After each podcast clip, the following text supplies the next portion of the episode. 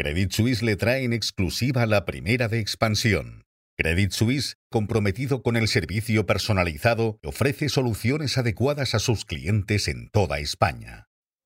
Buenos días. El nuevo gobierno de Pedro Sánchez celebra hoy su primer Consejo de Ministros. Enseguida les contamos los mensajes que lanzaron ayer en el traspaso de carteras las vicepresidentas Nadia Calviño y Yolanda Díaz. Hablamos también sobre la apuesta de Santander y BBVA por Argentina y sobre el visto bueno que ha dado China a la compra de VMware por parte de Broadcom a cambio de 61 mil millones de dólares. Nos fijamos también en la tregua alcanzada en Gaza por Israel y Hamas y en la oferta que ha trasladado OpenAI a Sam Altman. El nuevo gobierno de Pedro Sánchez celebra hoy su primer Consejo de Ministros. Ayer, los 22 ministros y ministras prometieron su cargo ante el rey y se llevó a cabo el tradicional traspaso de carteras. La vicepresidenta primera del Gobierno, Nadia Calviño, no quiso desperdiciar su estreno como ministra de Economía, Comercio y Empresa para tratar de comenzar a reconstruir puentes con el empresariado español, subrayando el hecho de que las compañías han vuelto a título de un departamento que aseguró siempre ha velado por ellas. La vicepresidenta segunda y ministra de Trabajo, Yolanda Díaz, también lanzó su primer mensaje ayer. Desveló que quiere ampliar el subsidio especial del desempleo a los parados mayores de 45 años y sin familia.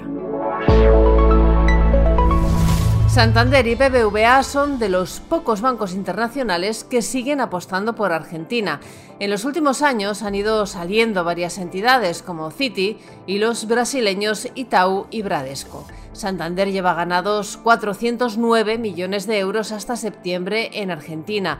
Se trata de su tercer mercado por beneficios en América del Sur y prácticamente empata con Santander Chile. Para BBVA, su filial en Argentina es la segunda más importante de América del Sur en términos de ganancias, por detrás de Perú y por delante de Colombia. En los nueve primeros meses del año ha aportado al grupo un beneficio de 138 millones de euros, descontado ya el efecto de la hiperinflación.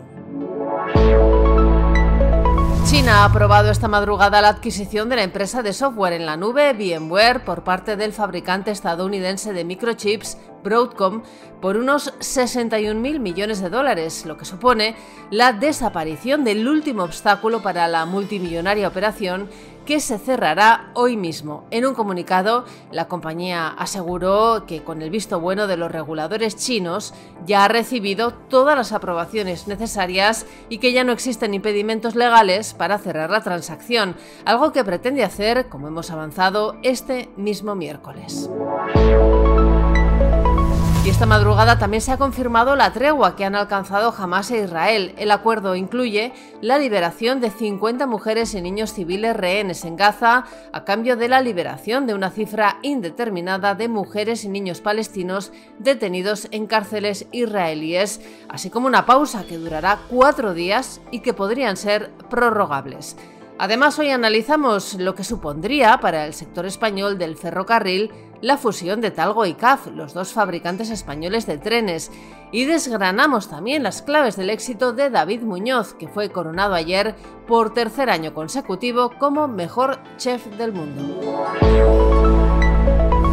Como les hemos avanzado, hoy el Consejo de Ministros celebra su primera reunión, que irá precedida por la tradicional foto de familia. La reunión se celebra con la vista puesta en los cambios que se pueden acometer en los segundos escalafones y equipos de dirección de los 22 ministerios. Y el INE publica las cifras de población en España durante 2022. Son las cifras definitivas de nacimientos, de funciones, matrimonios, natalidad, fecundidad y mortalidad en España durante el año pasado.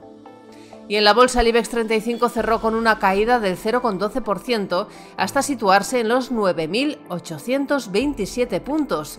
Se vio interrumpida, por lo tanto, una racha de seis jornadas consecutivas al alza. Por cierto que las acciones del grupo Inditex subieron un 1,51% hasta los 36,88 euros por acción. Marcaron su nuevo máximo histórico.